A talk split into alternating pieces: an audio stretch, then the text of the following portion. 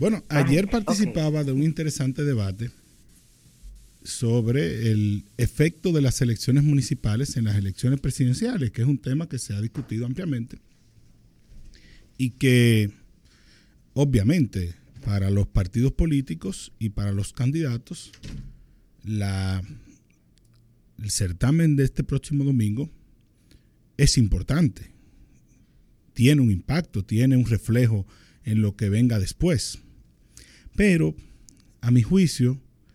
hay que, hay que segmentarlo, porque dependiendo de la localidad, el impacto será distinto, porque las elecciones municipales responden a una lógica de cada comunidad. Y la conformación de las alianzas que se han realizado para este domingo, en algunos casos variará con miras a las, a las presidenciales. De inicio, de inicio, lo que es la Alianza Rescate RD está yendo a unas elecciones municipales en muchos municipios y distritos municipales de manera aliada, o sea, con una sola candidatura, una misma candidatura, y en otros lugares está yendo con candidaturas separadas. El ejemplo eh, más claro es Santo Domingo Este, donde el PLD lleva a Luis Alberto y eh, la Fuerza del Pueblo lleva a Julio Romero. Y eso hacia las presidenciales luego se mantendrá de igual manera de forma separada porque el PLD tiene un candidato presidencial y la Fuerza del Pueblo tiene otro. Sin embargo, pudiera darse un escenario donde el partido de gobierno se alce con el triunfo en una demarcación, donde se dé esa, esa misma configuración, que eh, no hay alianza entre el PLD y la Fuerza del Pueblo, que gane el partido de gobierno la candidatura municipal, pero que la suma de partido, de los partidos opositores sea más que lo que saque el partido de gobierno. Y eso hacia las presidenciales tiene un efecto distinto. Porque lo que le está diciendo a la opinión pública es que la suma de los opositores es mayor a la, al gobierno. Sin embargo, hay otros escenarios, como es el caso del Instituto Nacional, donde hay una polarización muy, muy evidente. Por un lado, la candidata oficialista, Carolina Mejía, por otro lado, el candidato opositor, Domingo Conteras, y hay una candidatura adicional de opción democrática que queda en, un menor lugar, pero bueno, no puedo dejar de mencionarla. Pero esta eh, polarización muy clara le dirá a la opinión pública quién tiene mejor posicionamiento en el Instituto Nacional si la candidatura presidencial de Luis Abinader o la suma luego de eh, Alianza Rescate RD, que conservan un compromiso de que quien pase hacia la segunda vuelta obtendría el apoyo del resto de los partidos de la alianza. Entonces, por eso digo que febrero, en términos generales, evidentemente tiene un impacto en mayo, pero que es un impacto que hay que verlo demarcación por demarcación, por esa, sencilla realidad. El partido de gobierno presentará triunfos en algunas demarcaciones sin tener la mayoría de los votos,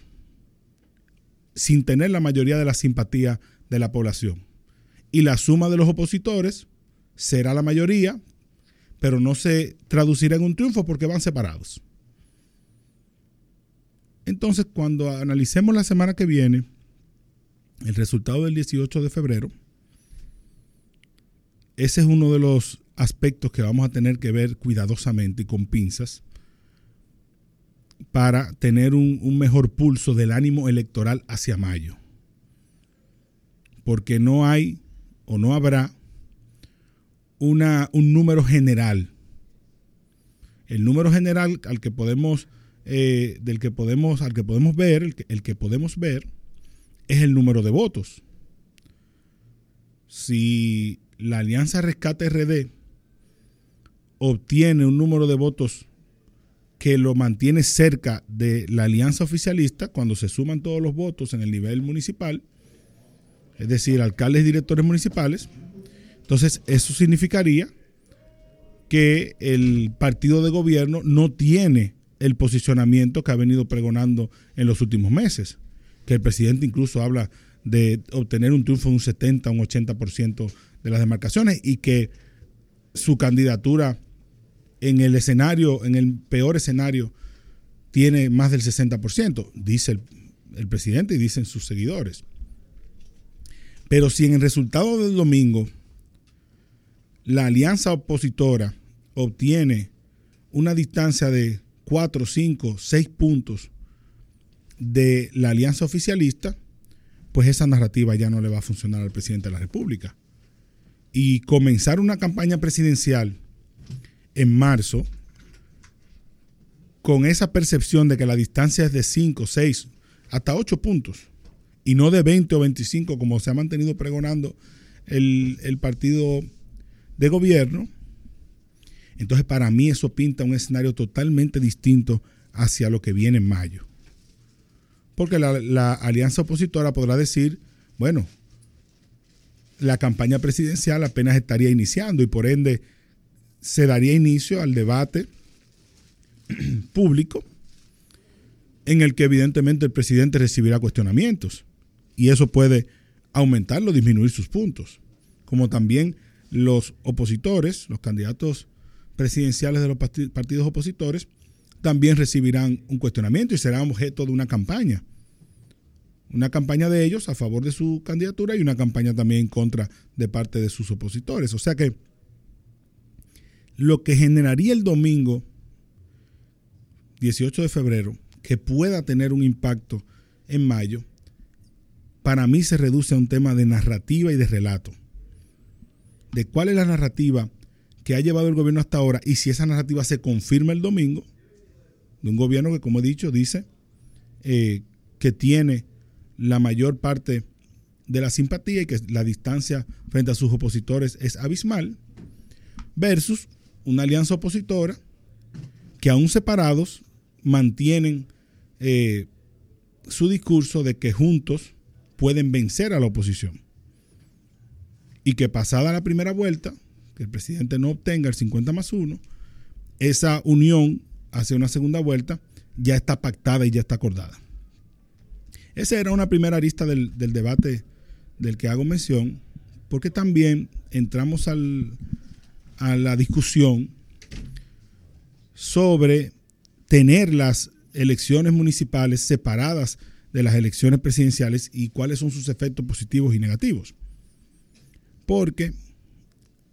muchos recordarán que eh, anteriormente la separación de las elecciones era por dos años y las elecciones municipales servían incluso hasta una especie de referéndum frente a el partido de gobierno. Pero a la vez era una forma del partido de gobierno aprovechar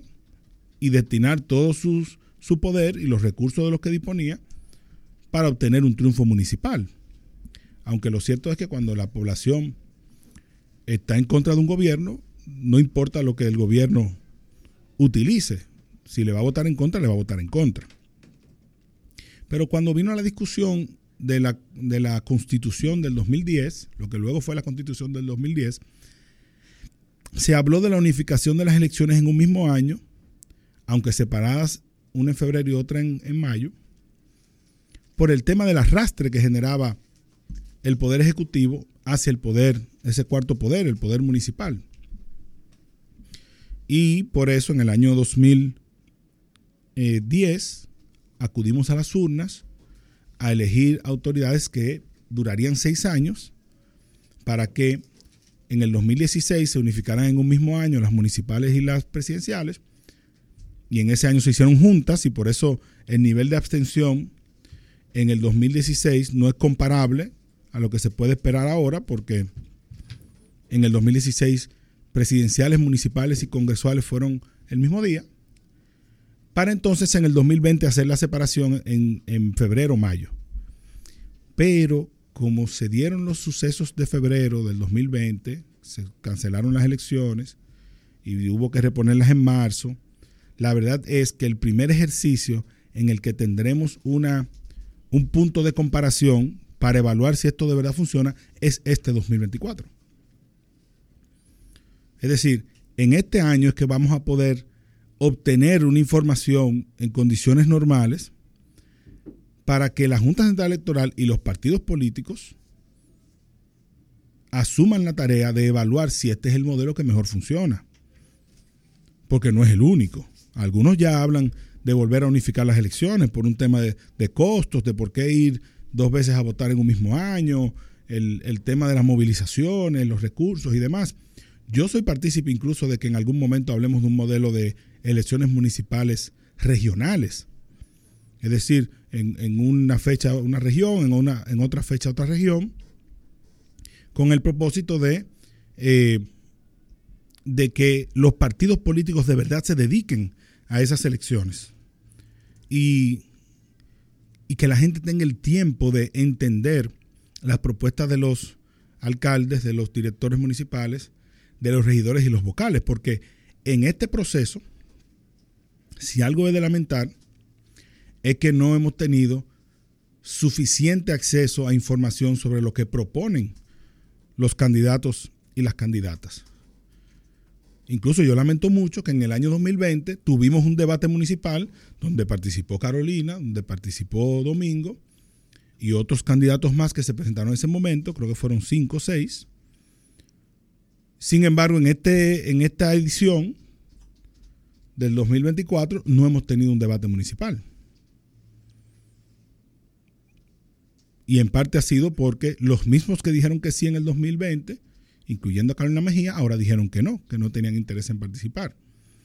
Y es parte de la lógica del que está en el poder, entiende que no necesita el debate o que el debate le puede restar. Entonces, tener otro modelo de elecciones municipales que son tan cercanas a la gente, la elección municipal es lo más cercano a la gente porque el regidor muy probablemente